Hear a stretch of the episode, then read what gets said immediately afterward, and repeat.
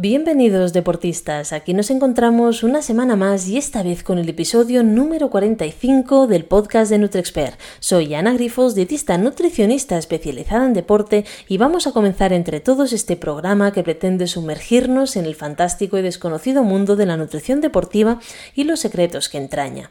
Hoy vamos a hablar con una atleta de altísimo nivel en el mundo del trail running como es Sheila Vilés, ganadora en 2017 y 2019 de la Sky Running World Cup y la OCC en 2022, después de recuperarse del COVID.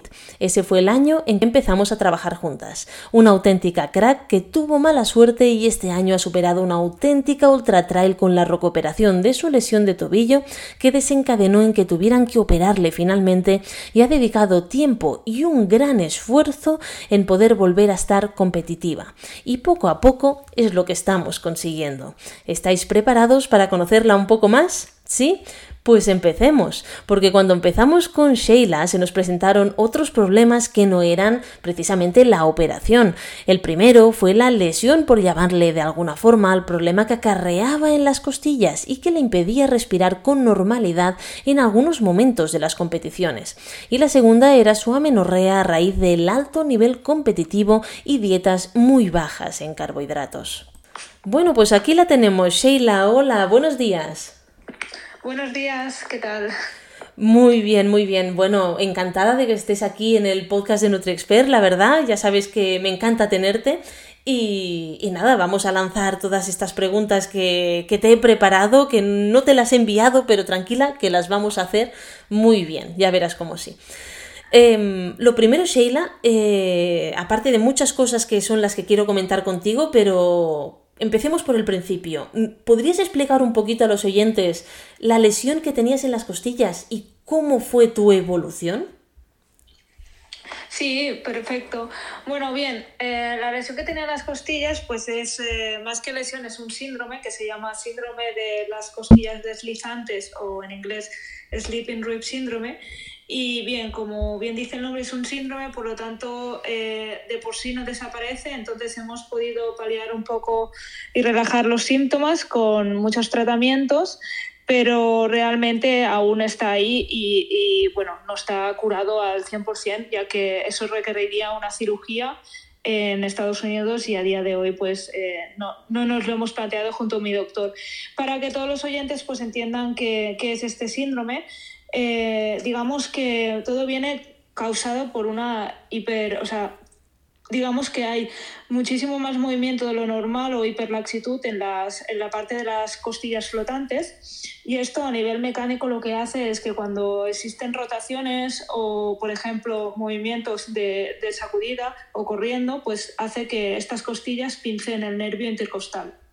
Y de esta forma pues lo que provoca normalmente es como es similar a un flato eh, es un dolor muy raro, o sea, suele aparecer como pues muy difuso, ¿no? No acabas de saber bien bien el punto y es como debajo de las costillas flotantes y también aparece tanto la parte delantera como la trasera.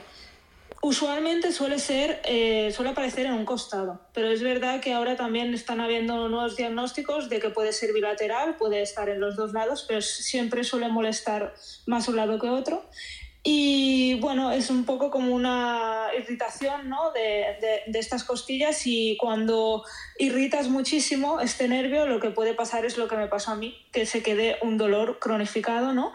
que yo tuve pues más de dos años este dolor que me afectaba día a día y incluso ya no solo a nivel de rendimiento, que obviamente ya no estaba ni compitiendo, sino a nivel de, de no poder hacer las cosas básicas de, de mi día a día porque tenía muchísimo dolor.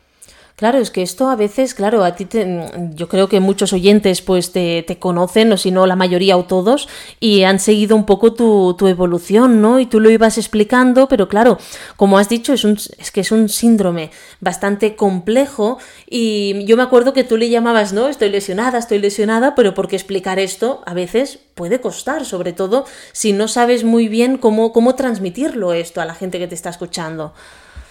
Sí, totalmente. De hecho, claro, al inicio yo tan solo decía que estaba lesionada porque es que tampoco sabía lo que tenía. El diagnóstico fue muy difícil, estuve más de un año y medio para diagnosticar qué era lo que yo tenía y lo que me ocurría. Entonces fue un año y medio muy duro a nivel psicológico porque la verdad que el, el desconocimiento o el no saber hace que constantemente estés pensando en que realmente tienes algo más grave entonces, una vez ya, pues junto con Ramón Valius, que es mi doctor actual y, el médico al cual me diagnosticó este síndrome, descubrimos que tenía el síndrome de las costillas deslizantes, fue mucho más fácil, ¿no? Porque al final, tanto a nivel mental como a nivel de tratamiento, ¿no? O sea, cuando ahora me ocurre o cuando tengo molestias de las costillas, ya sé qué es, ¿no? Entonces es muy diferente a cómo lo afrontas a nivel mental que cuando no sabes lo que te está pasando. Entonces, eh, hubo, hubo muchas, muchas pruebas, mucha incertidumbre. Entonces, al principio me estaba volviendo un poco loca porque realmente me había hecho mil pruebas. También estuvimos indagando un poco sobre si me había picado algo ¿no? en 2020 en digamos, en México, si era una garrapata o no, el tema del Lyme. Entonces, a día de hoy incluso no puedo contestar con certeza de que lo que tengo en las costillas sea desencadenado por, por una picada o no. Quiero pensar que no, lo hemos descartado y ahora solamente estamos tratando los síntomas que son las costillas. Pero bueno, claro, era como muy difícil enfocar esto a cara al público cuando tú ni siquiera sabes lo que tienes. Totalmente, pero creo que has hecho un trabajo no solamente mental, ¿no? También de, de, una, bueno, de confiar en tu equipo, en tus médicos, en tus preparadores físicos, en en, en, todas estas personas que tienes alrededor y que te han ayudado también a que este dolor y esta evolución mm, sea cada vez mejor, ¿no? O que sepas detectar cuándo, cuándo te va a venir, que sepas lo que, lo que te está pasando para seguir con lo que es tu profesión, que es esta. O sea, al final no dejas de ser un atleta de élite. Sí, sí, sí.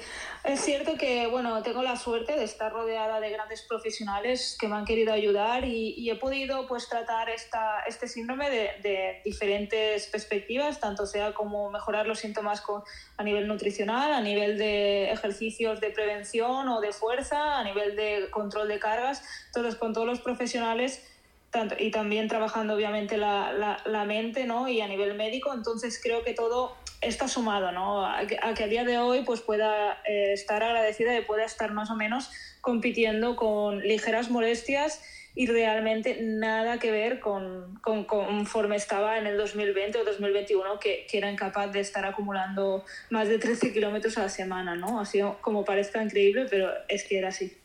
Totalmente. Y luego, bueno, tú y yo empezamos a trabajar mm, poco antes de, de, que hicieras la OCC en 2022. Y me acuerdo, tengo muy claro, ¿no? Este, este recuerdo del tema de, del dolor de las costillas, de cómo iba, de cómo afrontabas los entrenos, pero Mm, ¿Podrías decirnos, Sheila, porque para quien no lo sepa, en 2022 Sheila ganó la OCC del Ultra Trail de Mont Blanc, entonces me gustaría que, que, nos explicaras un poco cómo fue volver a llegar a lo más alto en una carrera de este calibre, ¿no? En la meca del trail running.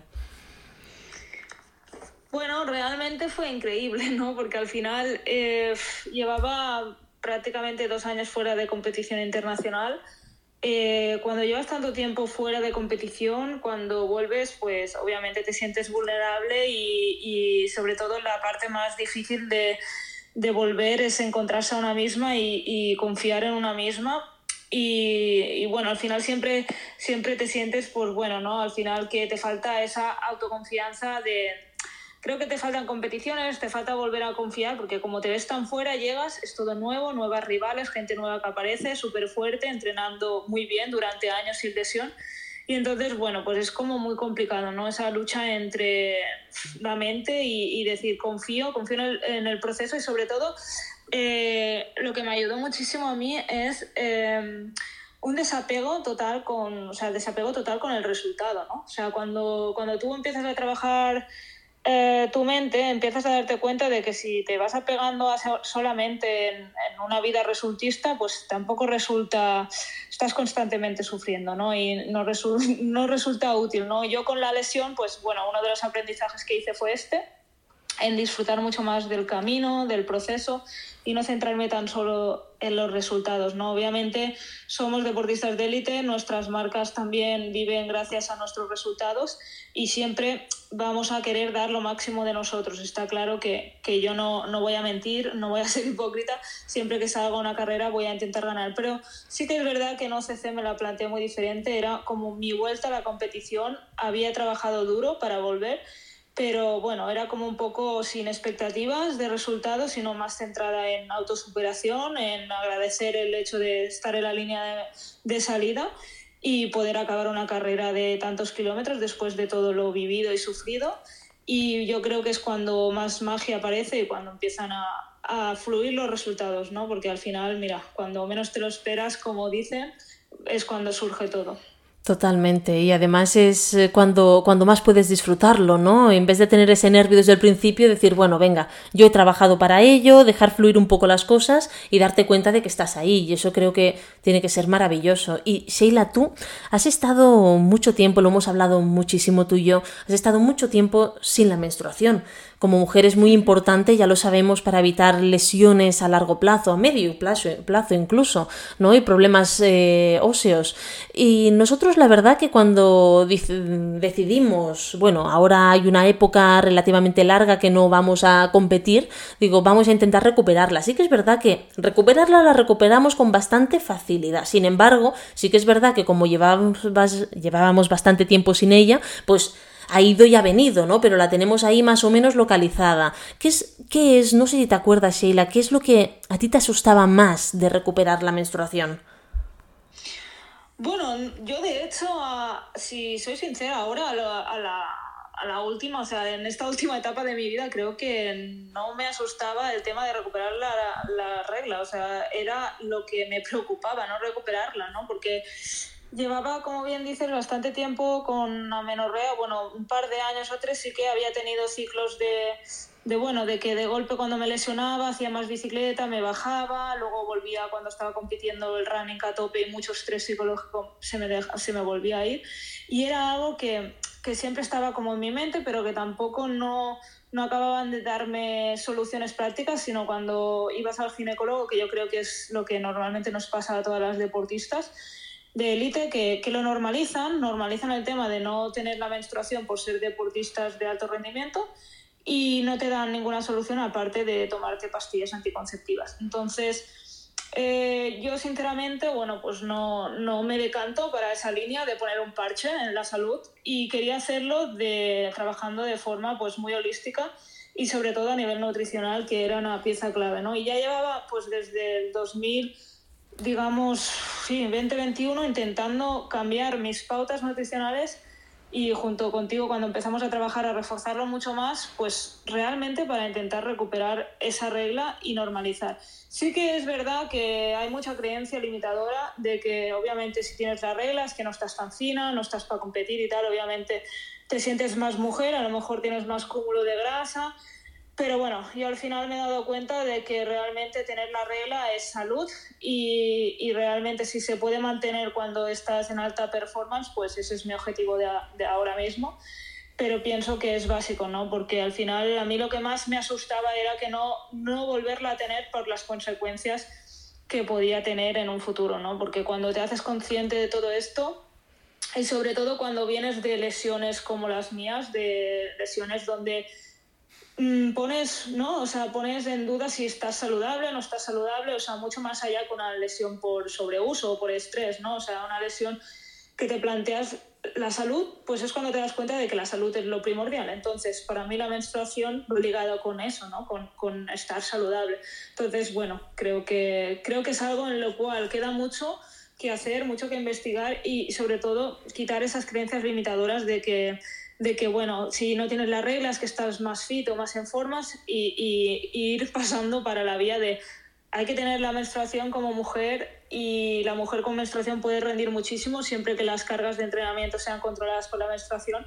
incluso va a ser un atleta mucho más sostenible en el tiempo, ¿no? Porque el hecho de, de, de bueno, que a lo mejor estás con un kilo más de grasa no va, a indicar que a lo mejor puedas estar 10 años rindiendo mucho mejor, ¿no? De la otra forma, a lo mejor eres muy buena en un año o dos y luego tu rendimiento va a caer en picada, ¿no? Porque al final van a haber fracturas de estrés, futuras osteoporosis, eh, bueno, mm, miles de cosas que ya sabemos que, que, que, no es bueno estar con una menorrea constante. Exactamente, y fíjate que es lo que tú decías, ¿no? Que las atletas a veces se focalizan en el corto plazo, pero ostras, si este corto plazo luego te acarrea problemas que vas a arrastrar toda la vida, ya suficiente limitada, digamos, es la vida de un atleta, ¿no? Quiero decir, en cuanto a, a rendimiento deportivo, ¿cuántos años vas a poder aguantarlo? Hombre, pues si son 20, mejor que 10. ¿No? Y si son 10, mejor que 5. Entonces, a veces el decir, no, si no tengo la regla estaré más fina, quizás sí, pero ¿cuántos años te va a durar? Es que no, no va a ser suficiente para pagar facturas, desde luego. Pero Total, total. Fíjate que yo lo que he detectado, no sé si tú también lo has visto o te ha pasado cuando per- perdiste la, menstruación o lo has visto en compañeras tuyas, que muchas de las chicas que he llevado que no tenían la menstruación tenían un miedo absoluto a los hidratos de carbono, incluso a algún tipo de grasa. Y esto era algo que, que- que sigo viendo. No sé si tú también lo has visto o, o has tenido algún miedo de estos. Sí, bueno, yo creo que, que es lo que comentábamos, ¿no? Que hay mucho, mucho miedo a, a la ganancia de peso, ¿no? Sobre todo yo creo que esto ya viene mucho más allá de no solamente eh, algo tan básico como recuperar la menstruación o no, sino creo que, que es la sociedad, ¿no? De hoy en día, o sea, las mujeres estamos eh, siempre mucho más analizadas eh, a nivel de, sobre todo, pues somos personas que acumulamos mucha más grasa que a lo mejor el hombre y siempre, pues bueno, se nos pone más ese ojo de mira de está fina o no está fina y tenemos como mucha presión, ¿no? A nivel de sociedad. Yo creo que sobre todo las deportistas eh, es algo que, que llevamos viviendo, pues bueno, muchos años, ¿no? Yo lo he visto en el atletismo como entrenadores de la vieja escuela. eh, ya te venían con el típico comentario de que si eras atleta de resistencia, uy, mira, te sobran dos kilos o te sobran tres. Y creo que es eso, es un arma de, bueno, fue de doble filo y es malísimo porque al final eso va creando traumas, ¿no? A nivel de la mujer e incluso lo he visto en, bueno, en cualquier comentario, ¿no? Que muchas veces eh, se, se dicen cosas y se juzgan sobre los cuerpos de la mujer, ¿no? Y, y de esta forma, pues al final hace que la, la mujer constantemente quiera estar, bueno, pues más fina como para porque se piensa que, que, va a rendir mejor, ¿no? Y porque así la sociedad pues ya va a tener el comentario de, de los tipos de entrenadores o de los atletas que oh, estás fina, eso quiere decir que estás fuerte, ¿no? Porque, porque siempre es así. Y yo a día de hoy me lo encuentro, ¿no? O sea, yo he llegado a estar dos años de lesión y obviamente pues he ganado peso porque es lógico, si estoy lesionada no entreno igual, por lo tanto se sube ese peso y llegar a tener comentarios, ¿vale? De, de personas de bastante cargo mmm, comentándome que, que, me veía más pesada, oh. ¿vale? Entonces eh, yo creo que este tipo de comentarios son los que crean pues que al final que, que, haya esa fobia, esa fobia a los, a los hidratos, a los lípidos, pero no tanto como a nivel nutricional que sino es el miedo a, en general a engordar, ¿no? Yo creo que, que, eso es algo que hay que ir cambiando poco a poco como, como sociedad, ¿no? Sobre todo el tema de no comentar tanto sobre los cuerpos de, la mujer o porque a lo mejor esa mujer no sabes lo que el pensamiento que ella tiene o no, los traumas que ella tiene, ¿no? Entonces yo creo que, sí, que obviamente tienes razón, que mucha mujer eh, tiene fobia a, esos, a esas grasas saludables, también obviamente a esos carbohidratos, pero es porque está relacionado con un factor psicológico y con esa fobia de, de, ganancia de peso. Si subo dos kilos no voy a rendir o si subo dos kilos no voy a ganar esa carrera, ¿no?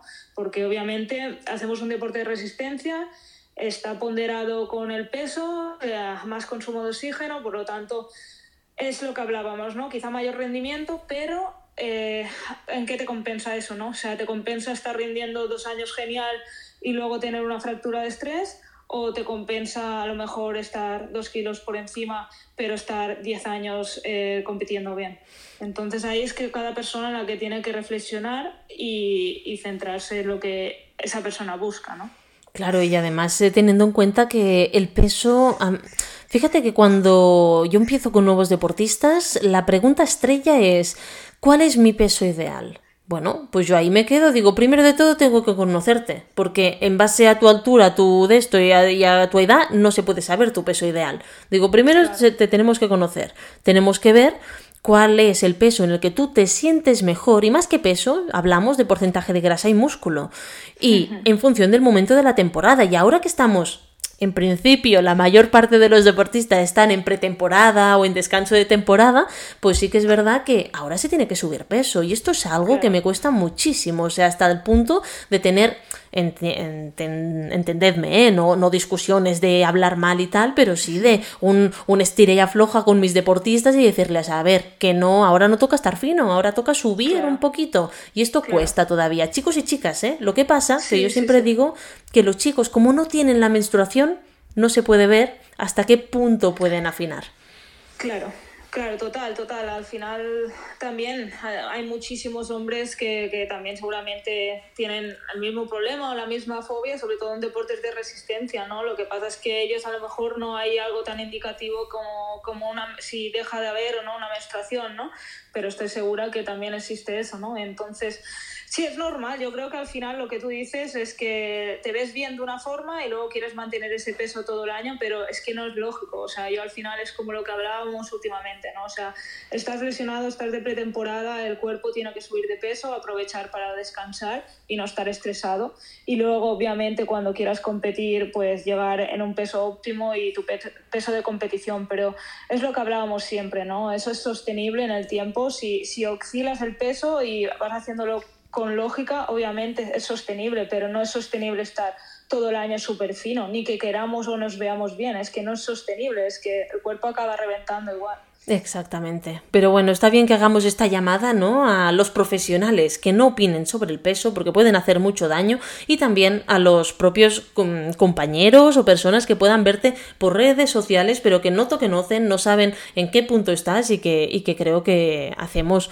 mal muchas veces y yo, y yo me pasa como a ti, o sea, veo comentarios que digo yo no sé quién es esta persona pero, pero se podía haber callado la boca o dejar los dedos quietos porque menudo. Pero bueno. Sí, sí, sí. Em, Sheila, hemos, bueno, nos has explicado un poquito así por encima, ¿no? Eh, ¿Quién es eh, tu equipo? Con este equipo con el que te has rodeado este tiempo para superar todas estas situaciones. ¿Quieres presentarnos a este equipo y explicar qué hace, qué función hace cada uno y cómo de importantes son para ti y en tu vida? Sí, perfecto. Pues bueno, a ver, eh, tengo la suerte de tener un gran equipo, ¿no? Entonces eh, empezamos pues por la figura de mi entrenador, que es Andrés Arroyo, que ya llevo muchos años junto con él, creando, bueno, pues intentando sacar una mejor versión de mí. Y bueno, pues eh, esto, como bien digo, él hace todas las cargas, ¿no? De resistencia. Luego tendríamos como apoyo también, que es el que me regula todo el tema de prevención de lesiones y ahora, por ejemplo, me está llevando la readaptación, el return to play y también la fuerza, que es Ruche Sule. Luego también tengo mi equipo pues a Idoya Pascalet, que es quien mi podóloga. Eh, luego tendría, eh, bueno, mi nutricionista, que no, no sé quién es, Ana. no. bueno, pues mi nutricionista Ana Grifos, eh, que bueno, pues ahora ya lo digo también, es recién incorporación de prácticamente desde el año pasado y, bueno, muy contenta también con todos los cambios y las adaptaciones que estamos haciendo, o sea, me siento muy contenta también con, con tenerte en mi equipo. Gracias. Y luego también pues tengo, a ver, tenía el año pasado el soporte también a nivel psicológico, que, que estaba con Mireia Miró, que me ayudaba con el tema más de preparación mental y coach. Y bueno, por último también, y no menos importante, que es, bueno, es muy importante de hecho, porque siempre, normalmente me pasan cosas, que es mi médico, que es Ramón Palius. Y bueno, también pues una gran persona que, que, estoy muy contenta porque me ha ayudado mucho con todas las lesiones y a volver a día de hoy a competir al máximo nivel otra vez.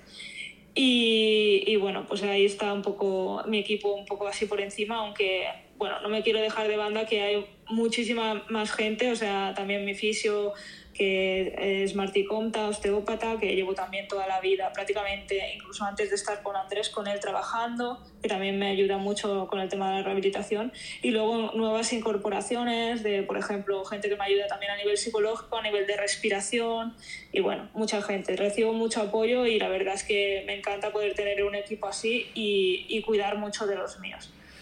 Sí, no, la verdad que, te has ganado a pulso de que te queramos porque el, hecho de, que le gusta cuidar a su equipo es verdad. O sea, siempre nos tiene presentes, siempre es una persona que, que comenta, ¿no? Que le gusta compartir mucho y podemos hacer un trabajo multidisciplinar que muchas veces parece mentira, ¿no? Pero en atletas de élite puede ser bastante más difícil que en atletas de a pie.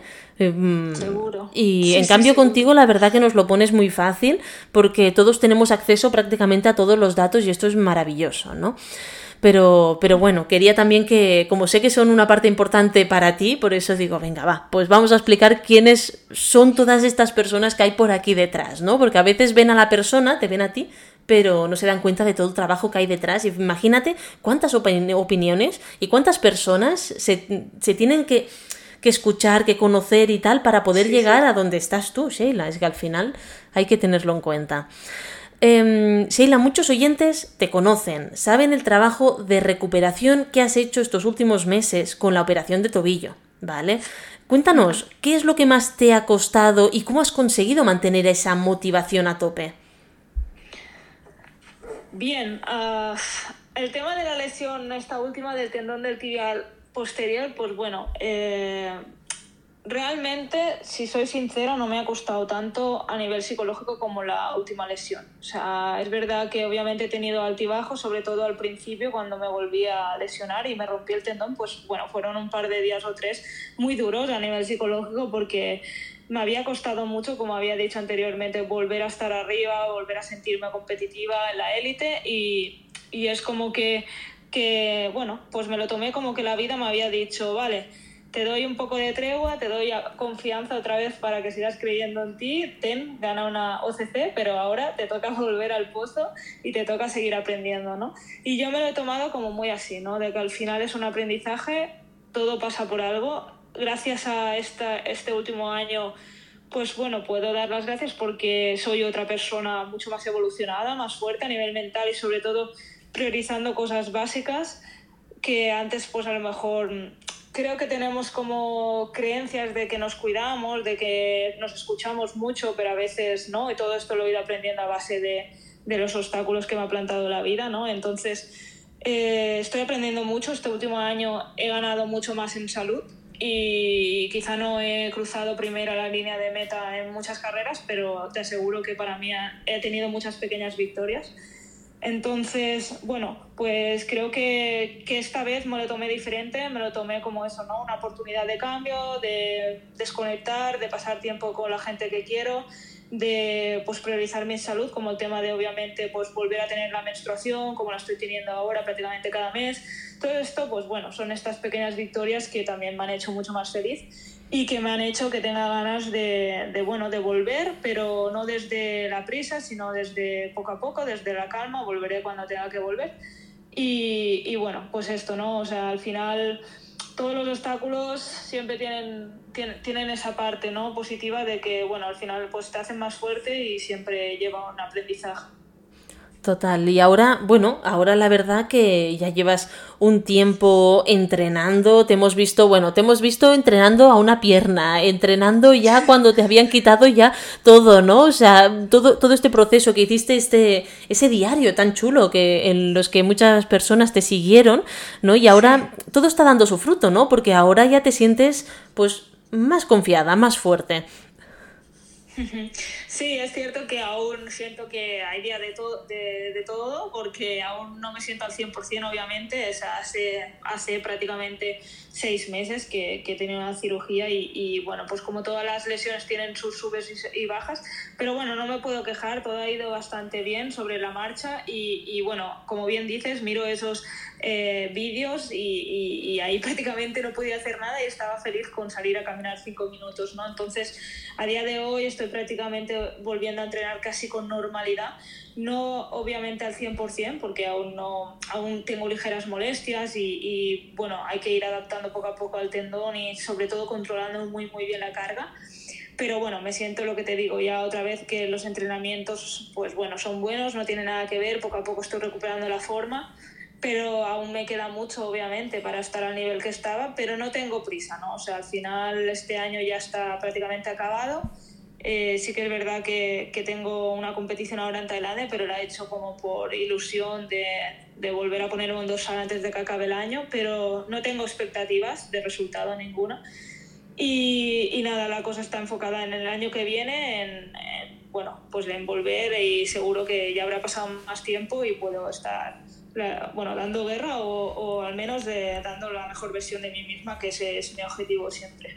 No, y eso es ideal. Además, has avanzado una cosita y es la competición de diciembre. Claro, este podcast, ahora um, nuestros oyentes van a saber que lo grabamos con anterioridad porque va a salir en diciembre y va a salir después de que tú hayas competido en Tailandia. Así que esa, esa en principio es, bueno, es la única carrera que te lo has guardado muy bien eh, de, sí. de decirlo para no avanzar acontecimientos, pero en principio esperemos que todo siga como tiene que ir, puedas competir al nivel que, que queremos, ¿no? Y además en, en, Tailandia, que claro, no nos lo pone fácil por el tema de la temperatura y todas las aclimataciones que, estamos, que, estamos, haciendo.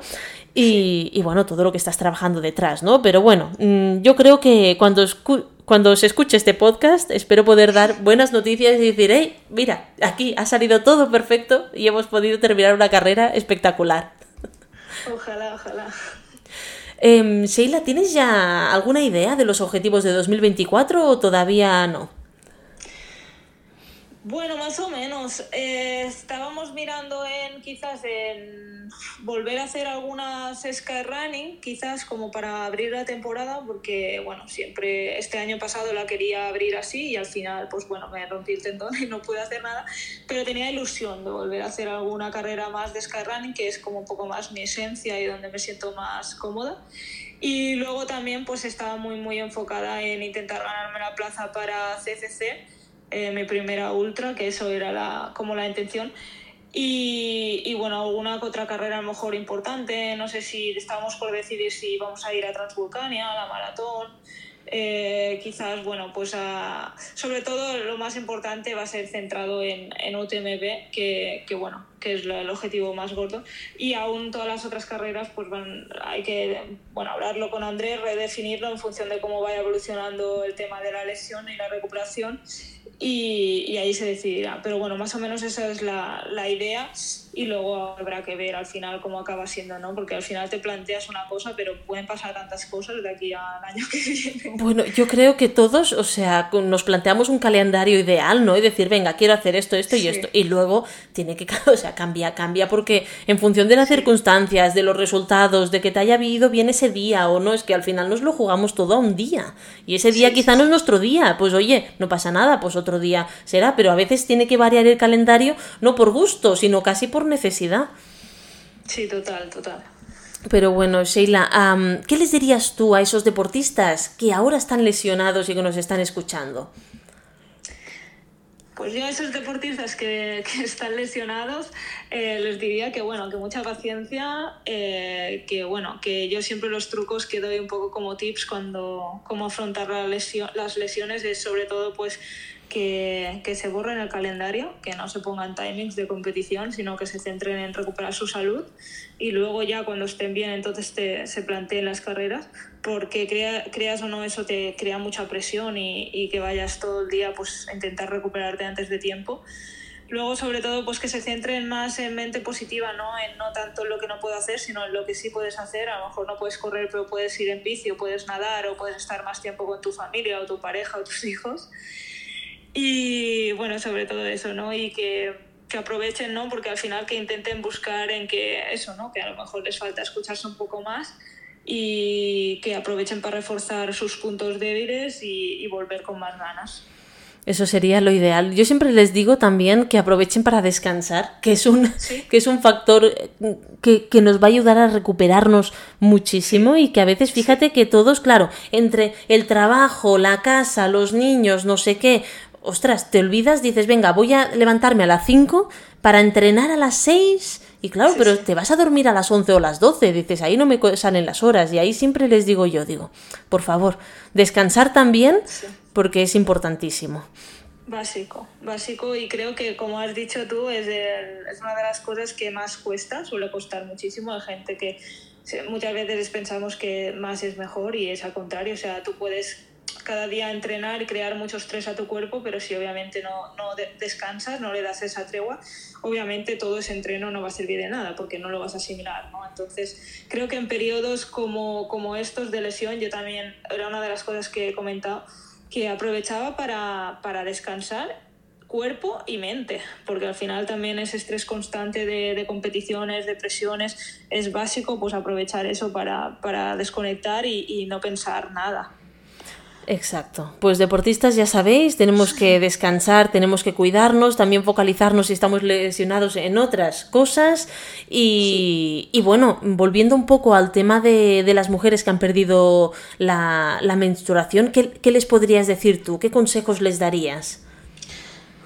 Mis consejos serían que, bueno, que busquen, ¿no? Que no, que no se desanimen con, con el tema de no tener la, la, menstruación, que yo sé que hay muchas mujeres, justo hoy me lo comentaba también una chica, que les cuesta mucho volver a, a, tener la menstruación, pero creo que es eso, ¿no? que no se desanimen, que se rodeen de buenos profesionales, sobre todo que tengan en cuenta las tres variables básicas que son la nutrición, que no haya pues, ese déficit energético, que haya un buen ratio entre descanso y entreno y sobre todo también que haya esa relajación a nivel mental o que si van muy estresados tampoco no va a bajar. Entonces es básico tocar esos tres pilares, sea con un psicólogo o con tu misma meditación, relajación y bueno, pues eso, rodearse de profesionales como un buen nutricionista que te ayude pues a gestionar todo ese esa nutrición y lo que debes comer cada día para que no haya ese déficit y el entrenamiento, pues igual, ¿no? Con un buen entrenador que te regule las cargas y no estés todo el día haciendo intensidad, porque tampoco, entonces, no. Al cuerpo, al final,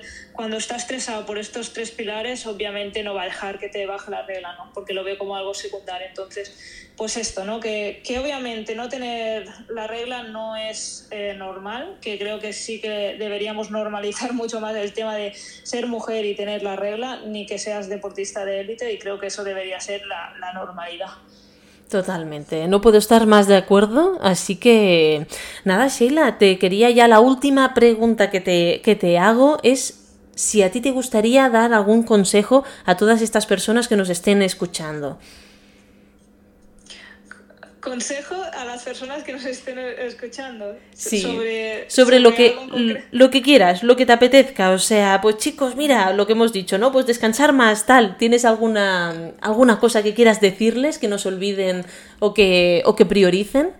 Sí, bueno, lo que lo que he dicho un petit resumen, ¿no? Sobre todo que no se olviden de de disfrutar y de, de, escucharse más, ¿no? Sobre todo que al final no hemos venido a esta vida solo para sufrir, sino también para disfrutar. Y bueno, muchas veces estamos todo el día preocupándonos por cosas que ni van a pasar y que tampoco nos centramos a escucharnos mucho más y, y estar con lo realmente importante, ¿no? Porque al final también muchas veces nos estresamos por cualquier cosa y en verdad al final lo más básico es céntrate en que cada día estés en el camino correcto y que estés haciendo lo que quieres hacer y no tanto preocupado por si va a llegar a algún resultado o no, sino que al menos el camino que estés haciendo valga la pena. Pues un gran consejo. Creo que no lo hubiese podido decir, decir mejor porque la verdad es esto. Nos olvidamos de escucharnos y es básico. Y a veces vale la pena parar un poco y decir, vale, a ver, ¿por dónde tiro? Así que, Sheila, de verdad, muchísimas gracias otra vez por, por la entrevista de hoy. Y, a ver, espero que en Tailandia vaya muy bien y cuando publique este podcast pueda decir, hey, aquí tenemos a la Sheila, arriba del todo. Ojalá, ojalá. Pues muchas, muchas gracias, gracias, Sheila. Un placer. Un placer igualmente. Un abrazo.